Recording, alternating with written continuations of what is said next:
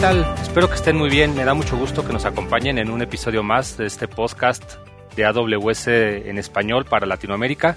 Mi nombre es Jorge Alfaro y hoy me acompaña Daniel Bravo, arquitecto de soluciones en AWS. ¿Cómo estás? Hola Jorge, ¿qué tal? Estoy muy contento de estar aquí y poder platicar contigo y nuestros podescuchas de un tema muy relevante el día de hoy. Sí, vamos a platicar de qué es y cómo podemos ocupar la inteligencia artificial en la industria de travel and hospitality o, industria de turismo y cómo es que estos clientes pueden mejorar las experiencias de nosotros como viajeros. Em, pero antes, Daniel, me gustaría que nos platicaras un poquito sobre los retos que esta industria está enfrentando hoy día.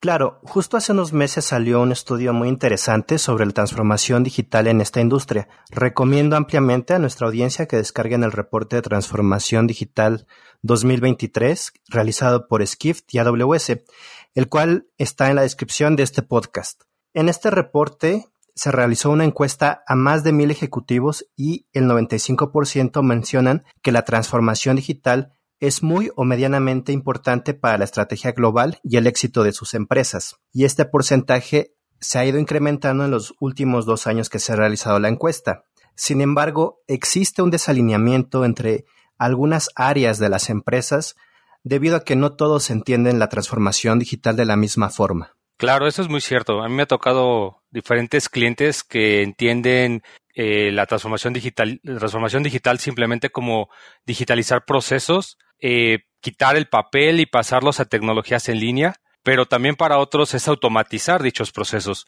Entonces, si bien ambas opciones están correctas, eh, nuestro director de la vertical de Travel and Hospitality, Steven Ellison, comenta que para que un proceso de transformación digital sea exitoso, se requiere poner primero a la gente, después los procesos y a lo último la tecnología, porque ésta se va a adecuar a cada caso. Por ejemplo, podemos tener tecnologías tan innovadoras como eh, lo que hemos platicado de inteligencia artificial o ahora el tema de eh, inteligencia artificial generativa o como se le conoce como Gen AI, pero se requieren entrenar los modelos y proveer los casos adecuados para explotarla de la mejor manera. Ahora que mencionas el tema de GenAI, me gustaría recomendarles que escuchen el episodio 137 de este podcast, donde hablamos ampliamente del tema. Y a ver, platícanos un poquito alrededor de esta tecnología de GenAI, cómo es que nos puede revolucionar la industria. La verdad es que es una tecnología bastante interesante. Hoy existen diversas empresas del sector haciendo experimentos internos para distintos casos de uso. Podemos ayudarnos de GenAI para que nos proporcione sugerencias de restaurantes, lugares de interés y actividades que realizar dependiendo de nuestros gustos, si vamos en familia, con amigos o por trabajo. GenAI puede darnos recomendaciones que nos ayuden a que nuestra experiencia sea más agradable y única, y al mismo tiempo deje un mayor beneficio a los proveedores de servicios turísticos. Quizás el reto para las empresas es cómo tener un modelo propio que dé resultados útiles para el viajero, pero que al mismo tiempo sean de ayuda para promover en primer lugar los servicios de la aerolínea, hotel o agencia de viajes que está pagando por correr el modelo de GenAI. Cierto, esto es muy interesante. O sea, la personalización es uno de los temas más importantes que ayudan a mejorar nuestra experiencia como viajero. Lo vemos diariamente en las diferentes plataformas que usamos como el tema de streaming, de video o de música, o también, por ejemplo, amazon.com, quienes lo llevan haciendo por muchísimos años, ¿no? Pero justo acaba de anunciarse una referencia de uno de nuestros clientes que es booking.com, quien está eh, utilizando la tecnología de GenAI de AWS para ofrecer experiencias personalizadas para cada cliente. Booking está utilizando datos históricos de sus viajeros para poder entrenar los modelos eh, en esta herramienta llamada Amazon Bedrock, que es, como les comentaba, nuestro servicio de GenAI. Con esto pueden entregar más eh, recomendaciones eh, útiles a sus, a sus viajeros, a la gente que ocupa la página, y de esta manera eh, algo muy relevante es proteger también la información privada de los clientes, ya que todo el proceso se, se genera en un ambiente seguro y, y, privado. ¿Qué significa esto? Que los datos de que está usando Booking no se ocupan para entrenar modelos de otros clientes, sino que se quedan de forma segura y privada. Y esa la verdad es que es una gran ventaja de Amazon Bedrock. Excelente caso, utilizar GenAI para impulsar el negocio de los clientes y al mismo tiempo entregar experiencias únicas a cada viajero. Pero ¿tienes idea de qué tan complejo es esto? Pues mira, la verdad es que crear eh, estos modelos personalizados se realiza a través de lo que se le conocen como modelos fundacionales, los cuales por sí mismos requieren un gran poder de cómputo para obtener información que viene de trillones de, fuentes. Ahora, ocupando diferentes instancias que tenemos en AWS, estas instancias obtienen eh, aceleradores llamado eh, Trainium, el cual sirve justamente para entrenar estos modelos fundacionales. Y al mismo tiempo existen otras instancias que tienen otro acelerador llamado inferencia, el cual permite justamente ocuparlo cuando ya se hace la inferencia en el modelo eh, de, de Posteriormente ya estos procesos eh, ayudan a entrenar los modelos para que la empresa ocupe la información que le proporcionó. Como mencionaba hace rato, esta información se, queda de forma privada y entonces cuando se le hace una pregunta al modelo, eh, responde con base en lo ya entrenado y no con la información que tenía de base. Así es, AWS proporciona modelos fundacionales, que es como se conoce a los modelos de GenAI, para que nuestros clientes comiencen a usarlos y personalizarlos de acuerdo a sus necesidades. Estos modelos entrenados son totalmente privados y no se comparten con nadie más. Por ejemplo, si un hotel crea un asistente impulsado por GenAI para sus propiedades, el chatbot estará respondiendo en función de la información que el dueño del hotel le dio para el entrenamiento. En ese sentido, eh, ¿qué otros servicios de AWS requiere una empresa para poder hacer un chatbot con GenAI?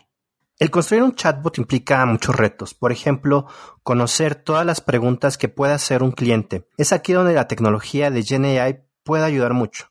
Supongamos, poner un ejemplo, que una aerolínea lanza un chatbot que proporciona información en tiempo real de vuelos, programas de lealtad, políticas de equipaje, políticas de mascotas, información de reprogramación de vuelos. Las posibilidades de cada una de estas categorías hacen compleja la programación de chatbots que den información relevante. Es en estos casos donde se pueden combinar una serie de servicios como Amazon Lex, Amazon Kendra y Amazon Bedrock. En este ejemplo, Lex sirve para entender la intención del cliente, y transformar la pregunta en una consulta dentro de una base de conocimientos. Amazon Kendra es un servicio de búsqueda impulsado por inteligencia artificial y Amazon Bedrock proporciona los modelos de GenAI que ayuden a enriquecer la respuesta apoyándose de estos modelos fundacionales entrenados por y para la aerolínea en cuestión. Wow, qué interesante.